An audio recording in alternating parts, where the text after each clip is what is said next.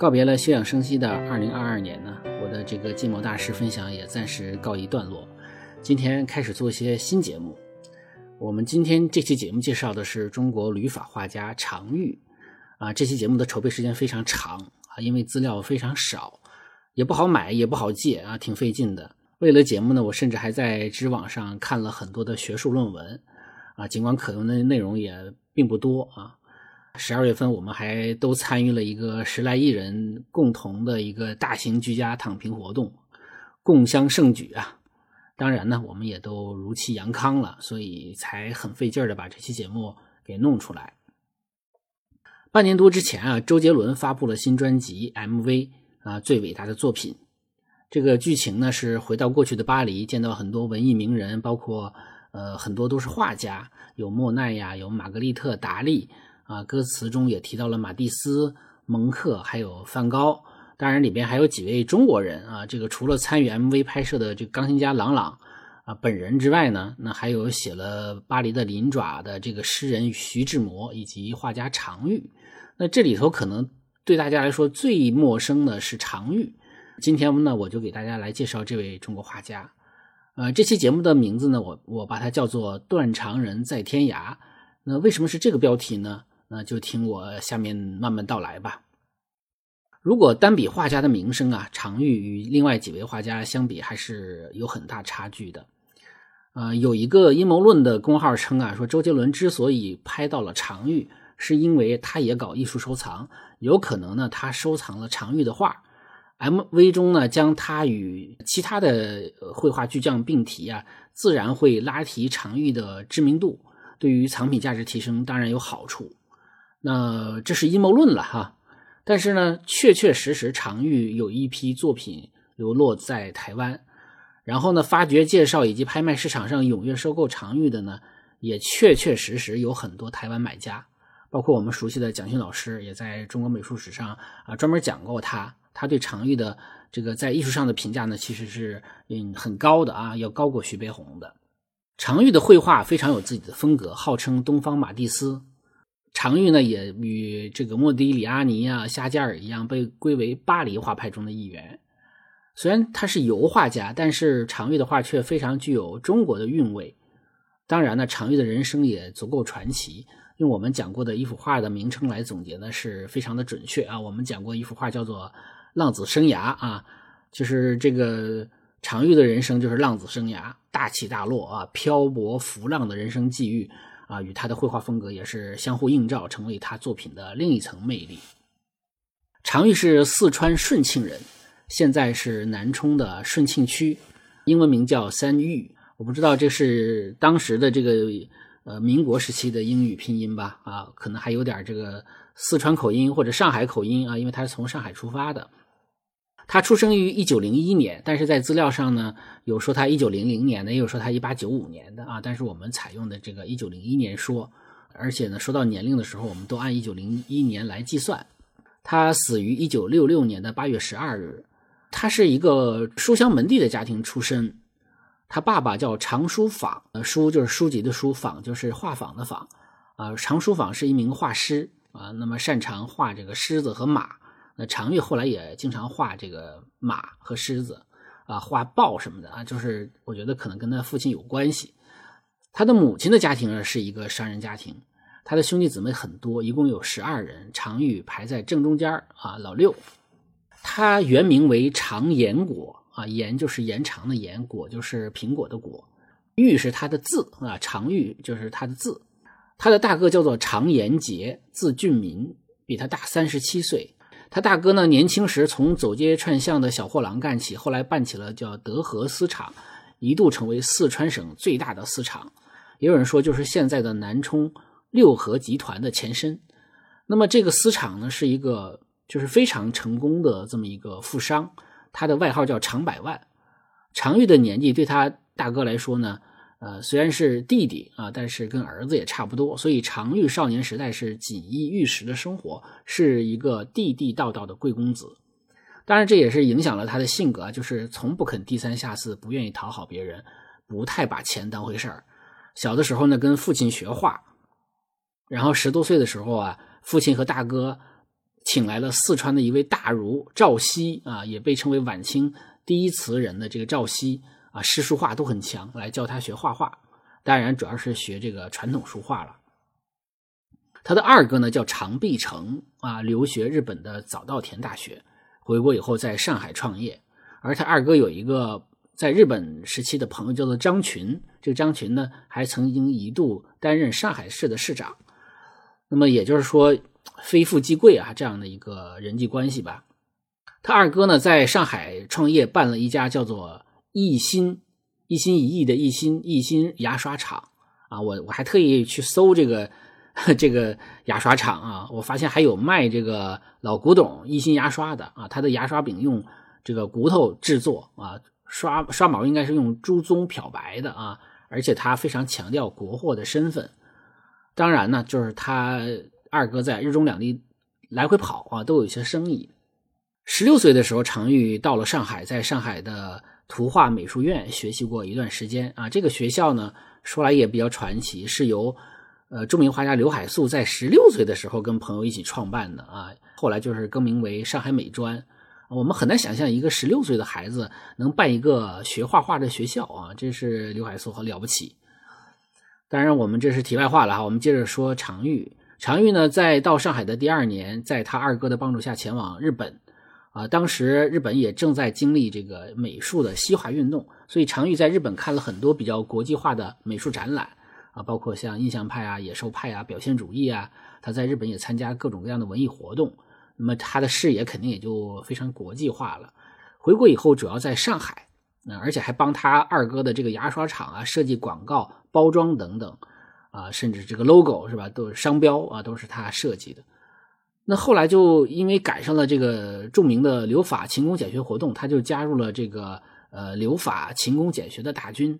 当然，因为是意识形态方面的宣传呢，大家比较熟悉的留法的呃留学生呢，有蔡和森啊、周恩来啊、邓小平啊、赵世炎啊、李立三、陈延年、陈乔年啊这些革命家。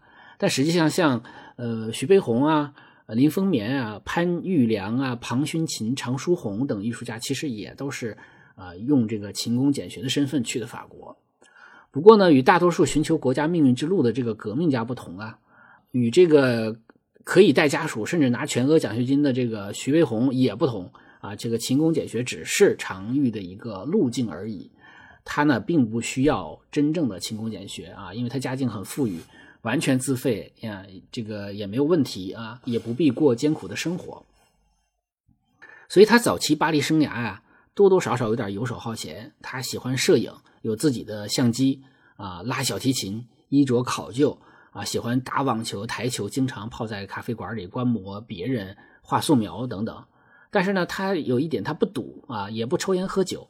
他一旦钱花光了，就把自己那个相机送到当铺里当掉，就等着家里借那个寄钱过来啊。有时候也借钱，没钱的时候，这个喝凉水、啃干面包也能受得了啊。这个等到家里汇款来了啊，再把这个当掉的东西赎回来，还了债，然后接着大手大脚的享受生活。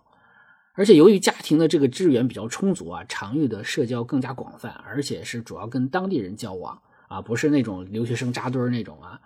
我想这也是形成了他散漫清高不羁，还有桀骜不驯的这种性格的原因吧。画画是他的一个比较业余的追求，游手好闲大概才是他的主业，所以他是一个玩家。那这种业余性呢，也让常玉的创作更加自由啊，更加愿意去体现个人的艺术观念。常玉没有上正规的美术学院，而且主要在比较自由的或者说不太正规的这个大茅屋学院学画、学雕塑。他也学雕塑啊，包括当时的这个罗丹的大弟子布德尔啊，曾经在大茅屋学院执教啊，或者说当辅导老师吧。那么他在那儿也学习过。这个大猫屋学院有点类似于一个提供模特和绘画练习场所的那种自习性质的大画室。有人回忆，当时的速写课的学习场景是：呢，模特是每五分钟换一个姿势，啊，这个新手的话呢，姿势会由另外一个资深的模特来帮着摆，啊，那如果是资深的模特就自己能做了，是吧？这个五分钟一换，啊，班长喊一声换啊，然后这姿势就开始换。这个学费呢，更像是门票，就是可以按次付费，就是我进去学一次，我就付一次费。也可以包月、包季、包半年、包年，所以当时就是也有一个画家叫彭勋琴在那儿啊，他就回忆说，他说常玉在那里是用毛笔画速写，就非常特别，所以很多人都认识他。所以包括彭勋琴自己后来用毛笔画速写也是受常玉的影响。而且常玉还有个特点，就是他把所有的模特，不管是男女老幼，全都画成女裸体，这个裸女啊，就是这是他的一个特点，就是他把所有人都想象成裸女。而且呢，在大茅屋学院，这个常玉也认识了马蒂斯的儿子，以及后来非常著名的雕塑家贾科梅蒂啊，我们也讲过，他跟贾科梅蒂也成了很熟悉的朋友。而且贾科梅蒂我们也说过，贾科梅蒂本身就是布德尔的弟子嘛。当然了，这个巴黎诸多的美术馆呢、博物馆啊，也是他的大学校啊。这个大茅屋学院啊，位于蒙帕纳斯地区啊，在巴黎的这个塞纳河左岸啊，是文化名人扎堆的地方。当时啊，因为第一次世界大战等原因啊，巴黎的生活成本很高。后来呢，留学生们就去柏林啊，集中待了一段时间啊，也包括常玉在那儿呢。他与徐悲鸿等留法艺术家呢，就成立了天狗会。这个天狗会说起来是搞笑啊，它是有恶搞成分的，是因为刘海粟等人呢，在国内创办了一个著名的这个呃艺术团体，叫做天马会啊，意思呢就是我们艺术要天马行空，所以呢，他们就说那我们也搞一个会吧，我们叫天狗会啊。不过天狗会里头呢，是既有徐悲鸿这种纯粹的学院派的画家，因为徐悲鸿是在巴黎高等美术学院嘛，当然呢，这个天狗会的艺术风格也。不太可能特别的现代或者先锋。徐悲鸿去巴黎高等美术学院呢，他的诉求其实是为中国美术补课，就补上写实主义、古典主义的这一这个课啊。当然，这也是中国艺术缺乏的啊，因为我们中国艺术一向不追求形似啊，呃，这个时间久了，这个形似的技术也就越来越弱了，是吧？当时也就不太会画的很像了。但是当时法国是反反过来，对吧？当时法国已经开始印象派现代主义了，对吧？法国是认为画的像没意思，没有艺术的趣味而苦恼；中国是觉得画的不像而自卑。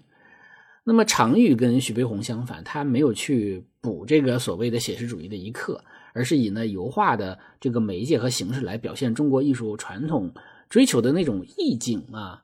所以呢，其实我们通过像夏加尔啊，或者日本画家藤田四治等这些人的经历，也可以知道，这种民族性其实更有助于成让他们的艺术啊，呃，具有世界性或者更具现代意识啊。就是你像夏加尔，他就画他民族犹太人的那些东西，应该非常受欢迎。当然，这也不是说。徐悲鸿不对啊，徐悲鸿做不到。我想呢，徐悲鸿当年拿奖学金留学的责任呢，就是他拿的是全奖嘛啊，我想他也是有责任要有学成一套学院的教育体系啊，就是他的重心呢，应该不完全是艺术创作，而是一个艺术教育啊，所以他也就影响了呃徐悲鸿在创作方面的思维，也当然也限制了他的创造力。就是我我们打一个不太恰当的比方啊，就是。呃，徐悲鸿就是留法艺术家中的儒家啊，他是入世的、务实的、理性的啊，追求道德规范的。那常玉呢，就可以认为是旅法艺术界的这个庄子啊，出世自由逍遥啊，向往这个自然无为。那么由于不缺钱呢，啊，也没有必须学成什么样的这个目标和焦虑啊，常玉在巴黎是一边学习艺术，一边享受人生。那么他在大茅屋学院的时候认识了。呃，法国女子叫做马索哈蒙尼耶，啊，这是一位落魄贵族的一个女儿啊，她还生了一个私生子，呃，被逐出家门啊，一边工作呢，一边在大茅屋学画，呃，这样呢，在这个学画的过程中认识了常玉，那马索成为了他的朋友，两个人同居了三年之后呢，啊，结了婚，但是结婚三年之后呢，又离了婚。呃，在这个结婚期间呢，还常玉还回了趟中国啊。那么回国的时候，还给妻子呢带回了家里人送给马索的这个翡翠珠宝等珍贵的礼物啊，就相当于这个呃订婚的信物。不过两个人在一起的时候呢，这个常玉是改不掉这大手大脚的毛病啊。有时候家里汇款不到的时候，主要是靠马索上班工作的微薄收入来过生活。另外呢，就是这个老婆呢也常怀疑常玉啊不忠。作为一个又有钱，我们说偶尔有钱吧，因为他经常花掉啊，而他又搞艺术的人啊，特别是这种酷爱画女人的画家呢，我们说这种可能不是没有啊，如果这些都是真的话呢，在世俗眼中，感觉好像常玉又可以归为渣男的人设了，是吧？那么这都是导致两人离婚的原因啊。这是常玉常玉啊唯一的一段婚姻啊，两个人没有子女。一九三一年是常玉的流年啊，不仅离了婚，他的大哥也这个常俊民也病逝啊。大哥的儿子，也就是他大侄子不善经营，再加上当时的局势呢，私产是最终破产。破产后的剩余财产被大哥的子女和这个大哥的这个就是他们的这些兄弟们啊均分了。当时通气通信不畅啊，这个常玉是第二年才知道这个噩耗。所以他不止失去了大哥，也失去了金主啊，失去了供养和呃这个他学习和生活的这个来钱的地方。不过这段时间他也遇到了他生命中的另外一个重要的人，叫做侯谢啊。侯谢呢曾经是毕加索啊、乔治布拉克、布朗库西、杜尚等艺术名家的收藏家和经纪人啊，甚至说这种人，你想想他是毕加索这个级别的经纪人的话。那他不仅仅是经纪人，他甚至可以说是艺术品市场的一个操盘手。侯谢是很喜欢常玉的画，他买了不少常玉的画。常玉呢，也通过侯谢认识了毕加索。据说毕加索还为常常玉画过肖像画，啊，这个估计也没什么意外的，因为我们看过纪录片都知道，毕加索画一个人的肖像画有时候几分钟就画完了啊。那么常玉跟侯谢的合作呢，维持了三年多，呃，在中间呢，在他大哥的资助中断啊，所以他应对生存的能力十分欠缺。他在这段时间呢，主要是依靠侯谢的这个收购。当然呢，主要原因可能还是他乱花钱，再加上他的性格比较自由散漫。呃，我觉得他很多时候不是不在乎钱，是不好意思在乎钱啊。毕竟曾经那么阔过，如果斤斤计较的话呢，跟他的性格和价值观是不符的。然后呢，两个人的合作最终走向分裂。从长远来看呢，这对常玉在艺术界的影响应该是很大的。其实从这个事儿上，我们也可以看出来，就是艺术品商品化之后，艺术藏家和经纪人对艺术史的影响和推动作用是很大很大的。艺术家如何在保持创作个性的同时啊，保持必要的社交能力和。呃，就是适度的这个情商是吧？维系良好的商业关系，它也是一个两难的课题啊。毕竟不是每个艺术家都是鲁本斯、毕加索啊，就是这个那么会办事儿的，对吧？在这个期间呢，常玉还为陶渊明诗集的法语版做过插画啊。这个时期他的画作呢是粉红黑白基调的画面啊，简练的这个一气呵成的线条啊，主要就是用毛笔画嘛，这个书法的笔法。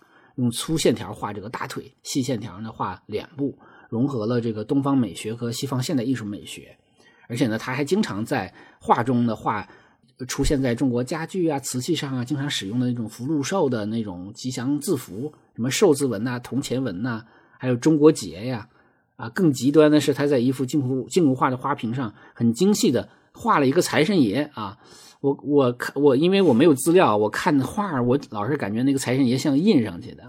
呃，中国的画上也没有说花瓶上有财神爷，所以它只是一个元素。然后他可能是希望自己更有钱吧啊，这个两边各画了一个铜钱儿，所以它也是一种非常民间而且带有点搞怪性质的一个美学。他呢，绘画风格是兼有。野兽派啊，但是我们其实就是说兼具野兽派这个说法，我觉得可能不是太准确就还是他借鉴马蒂斯比较多，但是他借鉴马蒂斯的主要是这个裸体女性裸体人的这个线条和造型。他的美称叫东方马蒂斯嘛啊，很少叫他东方野兽派，因为野兽派其实最为典型的还是色彩，所以呢，常玉在色彩方面其实跟野兽派差距还是比较大的。但是他造型还是马蒂斯比较多，而且你像他画金鱼什么的，我我不知道是不是受 呃这个马蒂斯影响啊。我们看到那么多画中也发现画金鱼的并不多，对吧？马蒂斯算是一个，所以呢，他有这个呃马蒂斯的影响啊，也有表现主义等风格，所以他画的嗯那个女人的腿老是那种粗粗就就是很壮的、很壮硕的感觉，再加上他用粗线条来画，呃，这个徐志摩将他称为宇宙大腿。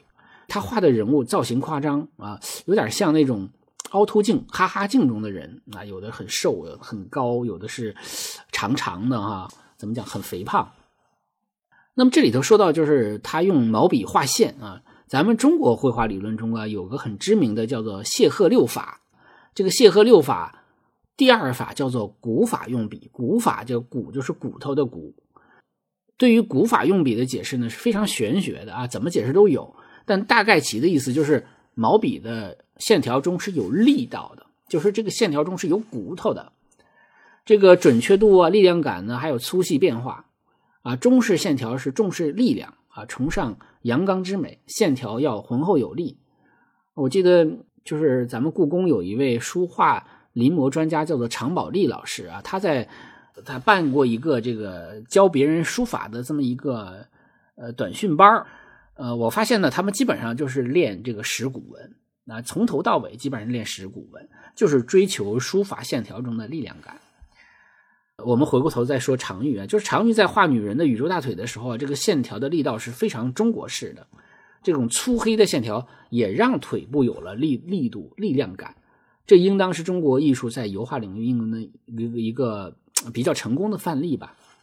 那么现当代的西方艺术中啊，很讲究笔触的艺术效果，而常玉则是古法用笔的这个线条来达到一种类似于。西方用笔触带给观众的那种特别感受啊，这也是他非常独到的一点。就是说，你如果说梵高是通过笔触，那么常玉就是线条。另外，这种仅用线条来造型的简约画法呢，也是比较中国的。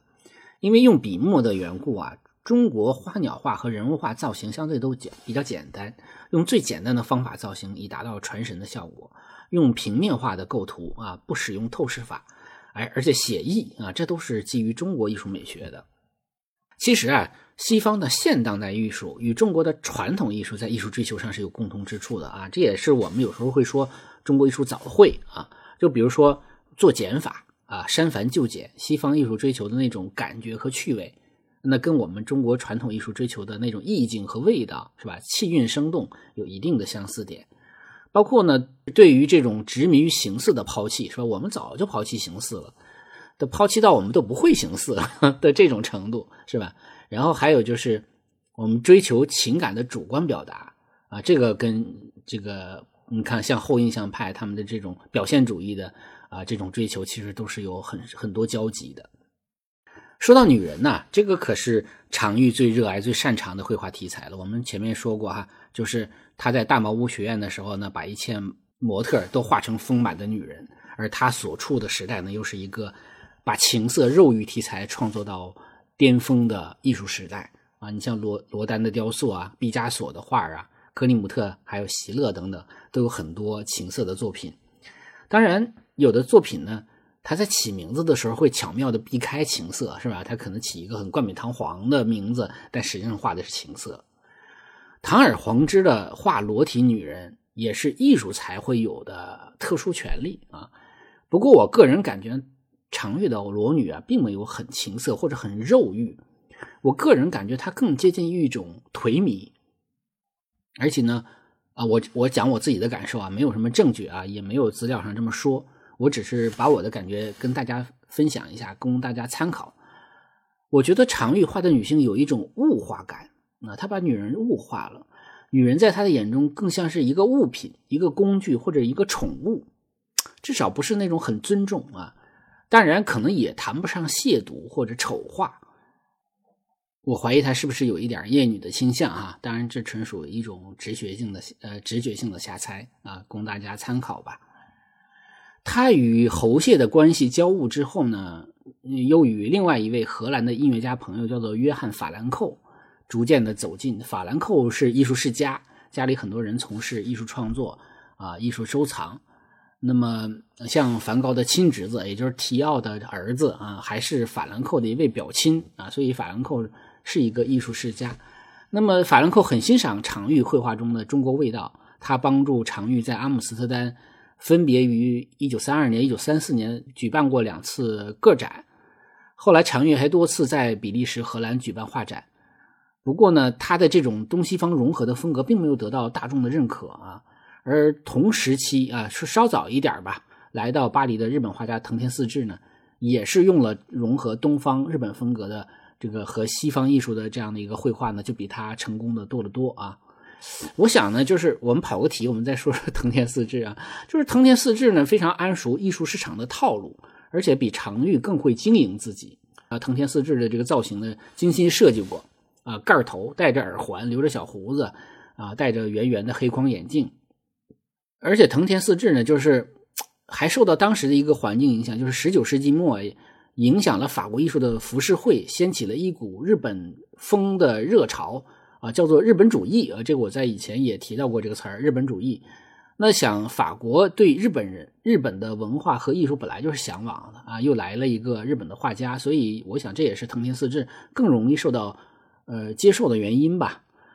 呃，同时呢，我还有一点要要要多想说呃说几句，就是我觉得对于为什么影响西方艺术最大的是这个东方艺术是日本的艺术，而不是中国的艺术。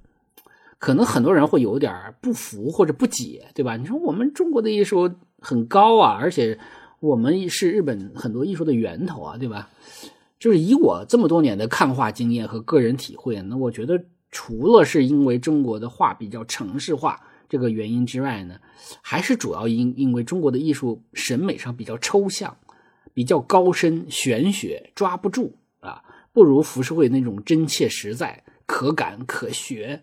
啊，在视觉上有很多可以拿来拿来的这个这个学的地方，所以中国艺术基本上是独美凄美。所以这是多说了几句啊，就是关于日本艺术和中国艺术对西方影响的问题。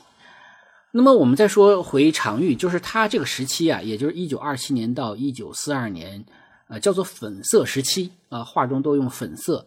那么后来的四二年以后，就是所谓的黑色时期，粉色时期多用粉红、白、黑构成，画面比较简约，主体呢有一种忧伤的东方式的诗意啊，比如说那种呃那个那个沾上双马，就是呃马戏团的那个双马两个马，呃作品呢这个时期的作品其实还是以这个裸女为主啊，也画像马啊、老虎啊、豹子啊这些这些这个动物。喜欢的比较素雅的饱和度不太高的颜色，呃，有一种追求的意愿啊，是平淡天真的感觉。而且粉色在画裸体的时候，本身会有扩张感啊，会营造出一种肉感来，就增加感官性。那么这个粉色时期的粉色，不只是说他喜欢用粉红，还指他画作中呈现出一种很飘渺的、迷离的、梦境一般的氛围感。啊，他还我们刚才说了，他还喜欢增加一些这个吉吉祥符号什么的图图样。当然，这种增加吉祥符号图样的呃技法呢，没什么，就是简单的加法而已。不过他这么做也说明他受到中国传统民间艺术的影响还是很深的。他画的静物啊，包括瓶花啊、盆景啊等等啊，在写实中呢隐含着不写实。盆儿和那个瓶啊，都通常很小，而花的枝叶通常很大。如果真是那么大的花啊，你这个盆儿是放不稳的啊。那么小的根也扎不住，所以它不是特别写实的，它有虚的部分。但这种隐含的不写实啊，其实是大多数人意识不到的。那么他把这个主体突出了，他喜欢画菊花，这也是他作为东方画呃东方画家的一个独有的特点。中国文化中，我们都知道这个梅兰竹菊四君子嘛。是这个文人画中呢最常被用来比喻人格的啊这样的一个题材，菊象征着隐逸，象征着特立独行啊。我们经常说人淡如菊啊。另外再就是陶渊明也写过这个采菊东篱下嘛，所以呢就是包括我们也提到过说他为法语版的陶渊明诗集画过插画啊，这也是他画菊花的一个呃另外一个缘分吧。他画的菊花的枝条看起来非常的像中国盆景。啊，这也是比较中国的审美。盆景毕竟是中国的园艺的一个重要的标志吧。他也画牡丹花啊，这种很中国、很中国的花。虽然说它的这个艺术载体不一样吧，嗯，是油画嘛，但是它的静物呢，还是颇有中国花鸟画的这个精神。有一位台湾旅法画家叫做陈英德啊，他说：“静物一盆花，有画的比较饱满富丽的，很有民间艺术的趣味。”但更多的是枝叶萧条，立在仅有少量泥土的盆上，背景往往空无一物，正像他漂泊异乡的孤独身躯，找不到宽厚故国的滋养啊，这是他评价常玉的这个静物。虽然我们不确定常玉画这些花时到底怎么想的，但是陈英德的这种感受倒是很敏感的。一颗孤独的盆花，在无法扎根泥土的花盆中啊，独自绽放，确实有一种孤独感，生命力受限的那种局促感，还有就是随时被搬来搬去的那种漂泊感。当然，这里也有中国文化中孤芳自赏的那样一层的意味在，对吧？这个清高孤傲，它是一种很综合的、很复杂的情绪啊。这种情绪也也是一个比较中国式的。在他的一些静物画中呢，有一些他会在花盆上写上宋朝理学家程颢的诗啊，《秋日》中的诗句，叫做“万物静观皆自得，四时佳兴与人同”。啊，这个句这句话的意思大概就是说，如果你能够静下心来静观万物，便是可以从中获得无限的乐趣。那么，人们对于一年四季的那种美妙风光呢，可以说性质都是差不多一致的。我找到了这首诗的全文呢，发现这首诗就是它还有两句没有刻出来的，就是最后两句叫做“富贵不淫贫贱乐，男儿到此是豪雄”。这两句的意思就是，只要能够富贵而不骄奢淫逸。贫贱而能保持快乐，这样的男子汉就是英雄豪杰了。那我想，哎，这两句没有刻出来的、没有出现的诗句，可能也许才是常玉真正想从自身境遇所引发出来的人生体悟吧。就是他他引用了两句，但是他隐含了两句，这是我的一个从里边看出来一些隐秘的东西吧。不过呢，咱们也得实事求是说啊，虽然说常玉的画中有很明显的中国文化印记，但常玉本人并不是那种啊以弘扬民族文化为己任的人啊，他不是这样的人。他这么画只是纯粹的从艺术角度出发，他也不是一个民族画家，不是从民族主义的角度来出发创作的。他本质上是一个热爱自由的人，我我行我素的，比较自我的一个很清高的艺术家。他是宁可当旁观者。也不当参与者，他不会也不愿意被放在任何的一股洪流之中。我想这也是他后来不愿意回国的原因之一啊。因为毕竟新中国大家都知道，他在艺术呃这个领域的这个价值观是非常意识形态的，是讲究人民性的等等，他是要有他的呃一一种呃主非常主流的呃艺术价值的。那显然常玉是融不进去的。除了艺术风格不够大众、不太符合市场审美之外呢，常玉的这个清高哈，他但这个清高应该两层，一种是艺术家的清高，还有一个是贵公子的清高。那么他的清高也是他火不起来的一个掣肘。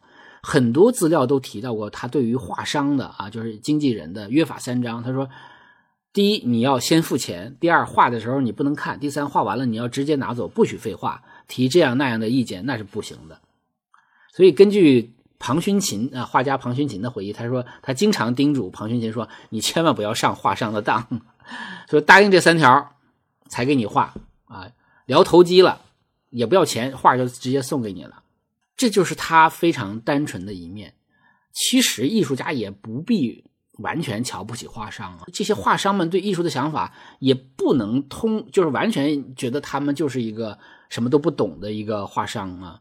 你买卖多了哈，就是尽管自己是不会画的，但是审美的能力和通常都相当不俗。尤其这种阅画家无数的画商，其实他们的艺术水平是很高的。他们虽然不会画，但是他们的审美能力是非常强的，他们的嗅觉也是非常敏锐的。所以对于画商，要防着，但是也不必如此啊。有道理的意见我就听听，我就琢磨琢磨；不不靠谱的意见我就不理你就是了，对吧？画商和画家应该是互相利用。啊，也是互相成全啊，所以其实呃，常玉的这种清高呢，也影响了他的创作。你说他清高吧，其实他还有不太靠谱的一面。传说中呢，有画商赏识他，答应了啊，约法三章，付了钱，等到约好的时间来取画吧，拿不到，因为钱被他花天酒地的给造了，对吧？这种类型的艺术家通常很难在他的就是人生在世的期间取得成功。虽然说他的作品啊没有商业的成功和大众的追捧，但是在艺术圈里头，特别是留法的华裔艺术家口中啊，常玉是非常受认可的。啊，你像我们刚才讲的庞勋琴呐，包括吴冠中啊，是吧？包括你虽然这个蒋勋老师不是这个艺术家吧，他可能相当于一个艺术教育者，那他也是非常这个认可常玉的，就是对他的这个价值，越是圈里人越觉得嗯了不起，水平高啊啊，什么朱德群的、赵无极啊，都是非常认可他的作品的。那由于他的画卖不出去，家里的资助又断了，在生活窘迫的时候呢，他曾经一度去中餐馆打工过活，是吧？我们其实都知道，这个四川男人应该是做菜很厉害，对吧？有很不错的厨艺。呃，很多人在回忆录中提到说，常玉的菜做得很好，甚至常玉还出版过一本法文版的《中国菜食谱》。不过呢，因为他去餐馆打工，我估计倒不一定是当厨师啊，因为他是打短工嘛，也可能就是当个服务员呢，当个杂工啊之类的。一九三七年或者三八年啊，哪年不确定，他回过一趟国。最主要的事儿呢，就是他来取大哥死后分给他的遗产。呃，传说呢有高有低，说是两百万银元的，有说呢就是两万银元。其实两万银元的可能性很大，一个是呢没剩那么多钱，还有一个就是能拿走的钱本来也不多啊，它涉及到有一些海关呐或各方面的原因啊，而且两万银元也不少了，是吧？有了这点钱之后呢，他回到法国之后又开始啊享受生活，不再努力创作了啊。其实我们也发现一点，就是常玉跟原生家庭啊不是很亲。对吧？一开始是有金钱上的羁绊，是不是？因为要饭来伸手嘛。这个后来没有没有了钱之后呢，包括他最后这一次回国拿了呃这点遗产之后呢，他就再也没有回过中国，哪怕说只是为了探亲，他也不肯回国。他自己后来也是一直是孤家寡人嘛，啊，这个离婚之后也再也没有成过家，似乎他也不太喜欢家庭生活。而且呢，他回法国之后又赶上了二次大战这样的一个期间，所以他的钱很快也就都花掉了。战争的后期经济匮乏，他当时呢是买了一些廉价的石膏用来做雕塑啊，因为他也学雕塑嘛，啊，就做了一些马啊，跟他的画中的那个马是很像的。然后用很便宜的油漆上色，送到百货商店，放在橱窗里呢，当做工艺品来寄售。以此呢换点零钱过活。我们之前介绍过，他拉小提琴、打台球、打网球，是个大玩家，所以他也没有把自己的一生呢放在画画上，坚持这种不务正业的人设。他发明了一项体育运动，叫做乒乓网球，大概就是用网球的拍子或者羽毛球这样的拍子啊，打一颗比乒乓球大一点的球啊，在桌上打。但是我是没有百度到这个运动的图片啊或者介绍，但是肯定不是乒乓球，比乒乓球大，比网球小啊，大概是这样的一个东西。他后来花了很大的精力和时间去推广这项运动，他的余生一直在努力的，好像希望别人玩这项运动。曾经一度还确确实实流行过一阵儿啊。他后来去美国纽约。虽然带了很多画，也想办画展，但是办画展不是主要目的，主要还是想借机来推广这个乒乓网球这些个运动。但是很显然他没有成功，所以我们连图都搜不到嘛，就说明这个运动最终还是被大家给遗忘了啊。说到这儿，我又想起了，就是又跑题了，想起另外一个咱们中国的文化名人林语堂，对吧？林语堂曾经发明过一个类似于英文打字机的这种叫做中文明快打字机，就是中文打字机啊。而且非常努力的推广，只不过同样也没成功啊。啊，我们接着说常玉啊。一九四八年呢，这个常玉去了纽约，纽漂了一阵儿，就是带了一些画。我们刚才也说了，看看有没有人识货能买啊。时间也没卖出去，同时呢，也是在推广这个乒乓网球。到纽约一段时间之后啊，他就找到了一个想呃交换住所的这么一个人。这个人呢叫做罗伯特·法兰克，他呢是想到巴黎生活。所以呢，就是说，哎，你住在我这儿，我住在你那儿啊，然后呢，互换居所暂住。但是呢，这个法兰克本人呢，并没有最终去巴黎，但是法兰克的女友去了巴黎，所以就是法兰克的女友在巴黎的时候就住在了常玉的在巴黎的那个房子里。那么常玉呢，就跟摄影师这个法兰克啊，在纽约住在他的这个地方。那么，在法兰克的帮助下，常玉办了一个个人画展，呃，展出了他带去的二十九幅画。而且呢，他在纽约待的那么久，其实也没画画，说明他也不是很热爱画画。那么，他在这个纽约期间呢，这二十九幅画一幅也没有卖出去。后来常玉返回巴黎呢，就把这些画呢全都送给了法兰克，感谢他在纽约期间对他的帮助和支援。一直到十八年之后，常玉去世呢，这个常玉跟法兰克都是很好的朋友。法兰克每次去巴黎，呃，出差呀或者旅行啊，都去看望常玉。常玉已经非常习惯了艺术家那种波西米亚式的生活啊，就这种。呃，有那种颠沛流离之感的艺术家是吧？这个在巴黎是很多的。常玉呢，他曾经富贵的出身给他带来的任性，让他跟画商们关系不好，所以画画这个事儿实际上是没有办法养活自己的，经常陷入困窘的生活状态。五十多岁以后，他还曾经一度为了生存，在一家法国的仿古中式家具厂刷油漆啊，然后画屏风画。这段经历呢，也让他接近了中国传统民间工艺和审美，也发挥了他的童子功的专长。啊，这段时间呢，他为了节省画画的支出啊，他不画不买那个画布，画布比较贵，而是画这个纤维板。为了节省颜料钱呢，他曾经用油漆作画，但是呢，结果就是这种油漆时间长了会会脱落啊，导致他有一部分作品呢，这个油漆就是画面的画这个颜料脱落，因为那不是颜料，是是油漆。呃，说如果你在收藏品市场上看到了一个常玉的画，嗯，这个颜料会脱落的话，那那保不齐就是一个正品哈。他那个时期也没有钱请模特，就把杂志上的美女图片剪下来啊，留下来啊，到画画的时候作为参考。到一九六二年的时候呢，因为他家屋顶破了，他自己去修理，从梯子上摔了下来啊，还是受伤了一段时间。这段时间开始，他越来越喜欢画动物啊，尤其是那种很苍茫的、辽阔的、荒芜的大地上，一只小小的动物啊，漫无目的的奔跑啊，这样的一些作品，就是这个时期诞生的。这个时期，二战已经结束了嘛，新中国已经成立了，新中国的文化部门就派去法国访问的代表团啊，这个张丁啊，就是。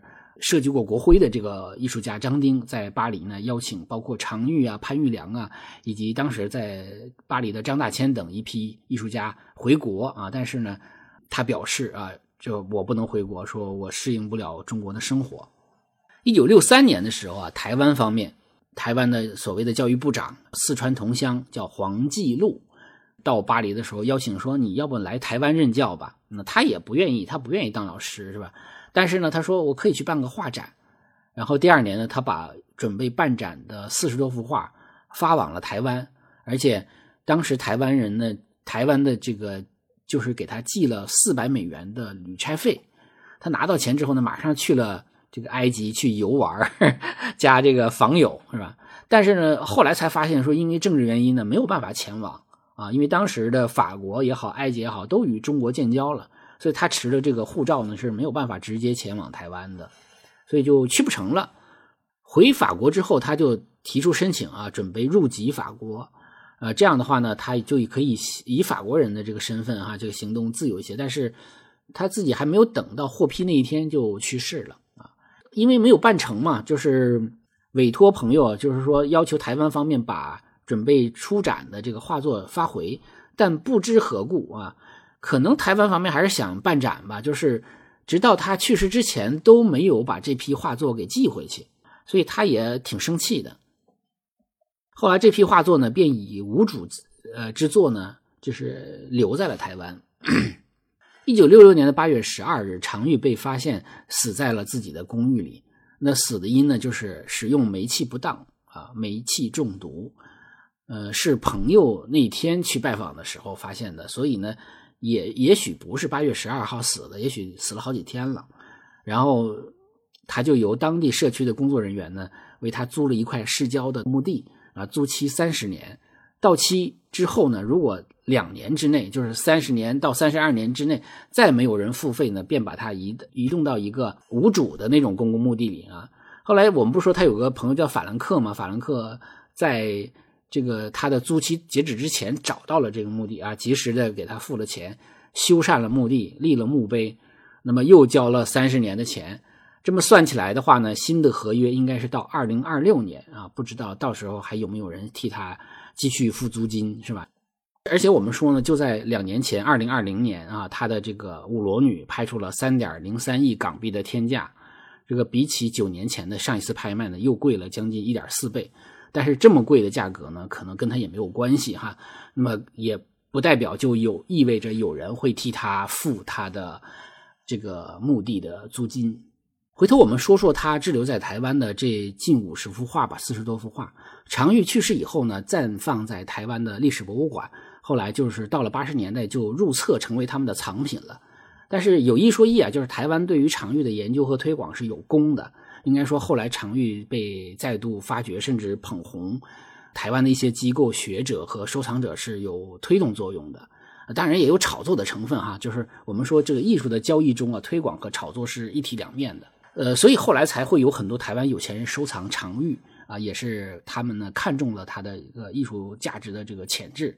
包括我们熟悉的蒋勋老师是吧？他也是在巴黎那个留学嘛，巴黎大学。学这个艺术史，所以他对于常玉的研究啊，以及这个他对法国艺术的关系啊，就是还是比较深入的了解。包括其实我们看蒋勋，呃，他不是也画画嘛啊？尽管他是以教育为主，但是也做也画作，但是他的画作就是感觉很像常玉，就是应该是受到他的一个比较大的影响。当然呢，我们说就是两面嘛，就是台湾的一些机构呢也暴露出来他们的丑陋的嘴脸。这里头也介绍一个。一个一个故事或者一个诉讼。二零一七年的八月份的时候，常玉的亲侄子叫做常锦茂啊，是咱们中国大陆呃地区生活嘛，他就跨海来到台湾啊，请了律师，正式向台北地院啊提出返还所有物之民事告诉以及主张继承权，就是希望能够继承这一批被运到台湾的常玉的画作。那么被告呢，就是台湾的所谓的教育部。那么他们在法庭上的主张，他说人在大陆地区的常锦茂等家属没有继承权，而且呢，常玉过世前两年都未讨还过画作，以漠视抛弃所有权。啊，那么这是他们的一个主张了哈。呃，台北地方法院认为呢，常锦茂是中国大大陆呃地区人民，依法最多能只能继承新台币两百万元，超过的部分呢归属台湾地区同为继承人。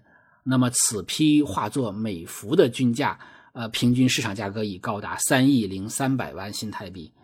想想每一幅都是三亿零三百万啊，所以它能继承的部分是少之又少，非常非常少。当然，这是确确实实台湾有这么一个法律，叫做《台湾地区与大陆地区人民关系条例》第六十七条之规定，是吧？就是说，大陆继承台湾的财产只能是两百万新台币。怎么讲呢？就是因为我我曾经学过法律嘛，当然这这这已经金盆洗手很很多年了，这个业务不熟了。我们是我认为，首先从法律层面说啊，这个财产本身就是台湾方面借来做展览的。这个常玉本人呢，并不在台湾，他甚至都没有去过台湾，所以这批画作呢，应该是常玉在法国的财产，不应适用这个所谓的条例啊。就是我作为律师，假如我是律师的话，我可能会这么打。当然，如果说台湾地方法院的判决还是有一个法律依据的话呢，那么我们说这个台湾所谓教育部的这个被告哈，他辩称说常玉没有讨还画作，是漠视抛弃所有权啊，这句话说的，呃，可以用一个非法律术语来评价，叫做可耻啊，叫非常可耻。我们说常玉啊，从一九四二年以后直到去世啊，一般称其为他的黑色时期。这个特点呢，主要是用粗黑的线条勾勒画面的主体。用色偏向于浓重的冷色，使用的色彩是越来越少，精简为很少几种饱和度不高的颜色。他甚至喜欢用黑色、深黑色。那黑色和深色，这本身就给人一种沉郁感。然后它的线条呢，是有中国书法的书写感。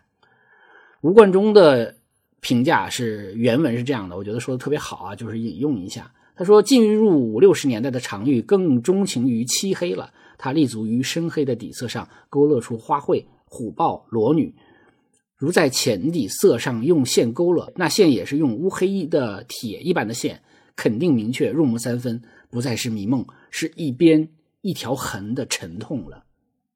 这段话也就是说，常玉的画前后相同，在于都是梦一样的意境，不同的是，粉色时期的梦是温柔凄美的，黑色时期的梦是硬朗凌厉的。啊，比如说他画的那个斑马夜奔哈，那种红黑色的对比作为背景，体现出一种悲喜交加的孤独感。他的动物画都表现为一种黄沙漫道的苍凉的无人之境我就突然间想到了马致远的词啊，这个《天净沙·秋思》中的几句啊，这个诗词的名可能记不记不得了，但是这个一句诗一说就知道了：“古道西风瘦马，夕阳西下，断肠人在天涯。”我突然间觉得，哦，“断肠人在天涯”特别适合作为理解常玉作品的一把钥匙，特别是他晚期作品的一把钥匙。所以呢，我觉得就拿这句当做这期节目的标题吧。就是他画的那种苍凉的动物啊，有一种夕阳西下，断肠人在天涯的感觉。当然，我们从常玉的画中看出诗意来也并不意外啊。诗意本来就是中国文人画最主要的表现的这个东西，而且别忘了他的师傅赵熙是晚清第一词人，绘画当然不能与诗意分开。说到这儿，我再延展一下啊，就是中国的诗词中呢，往往具有画面感。你像我们刚才讲的这个《天净沙·秋思》。就是像古道西风瘦马啊，把几个意象啪一摆出来，每个读词的人画脑子中就自然就是一幅画，对吧？就是诗中有画，画中有诗。它虽然写的诗，但是它实际上是个画。那诗词就是抽象的画，是无画之画。中国文人画要诗书画一体，就是汉语和汉字本身呢，是很利于诗歌表意的。啊，当然，诗意美学也有它的两面性哈，就我们也要看到它的一个不足的一面，就是中国的语言文字在精确度、准确性方面是欠缺的。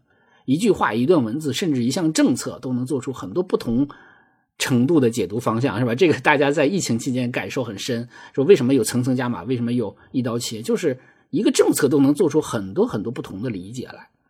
而且呢，诗意这种东西是比较虚的。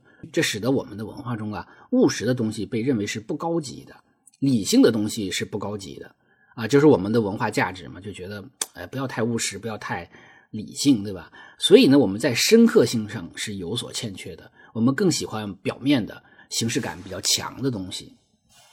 另外，在我们的文化中啊，还特别喜欢城市化的东西。你像唐诗宋词，对吧？它是有韵脚的啊，词牌呀什么的，这些东西都是城市化。有格律之美，是吧？有平仄之要求。中国的山水画、花鸟画也是城市化的，是吧？山水画尤其明显，对吧？这个一河两岸呐，是吧？什么三远呐，是吧？更不要说这个文章写文章的八股文了。你像，而且像像我们的京剧，是吧？也是也是程式化的。你再看我们的政策文件，大量的都是程式化的表达，大量的都是套话。那写什么材料都要穿衣戴帽。其实这都是程式化的表现，热衷于在一个成熟的套路中呢，去寻找寻求小的变奏或者技巧上的极致，嗯，很少突破窠臼，就是我们的呃突破程式化的那个是很少的。这是中国文化的我认为非常重要的两个特点，一个是诗意，一个是城市化。那么当当然，他们都具有他们的亮点，但是它也也有他们掣肘的地方，对吧？这也是我们值得我们思考的一个。方面，啊，我们延展到这儿哈，我们接着说这个常玉画盆景和动物呢，其实也是中国绘画中的一大类，就是花鸟画啊。我们叫花鸟画，其实画动物都是，就是都叫花鸟啊，包括画鱼、画什么什么，呃，马都算花鸟画。常玉画的这个动物啊，比如马，它是有那种拟人化的表现手法，它不仅是一些姿态，而且。它也经常用女性常用的那种暧昧颜色用来画动物。他在黑色时期呢，呃，画的动物经常是这种动物啊，就是孤独的游荡在天地之间，有点像梦啊，但又没有那么明显。它有一种超现实主义的风格，但是它又又没有那种超现实主义的思想，他又套不进去。他喜欢画鹿啊、豹啊、马、斑马，还有象，其中有些马是马戏团里的马。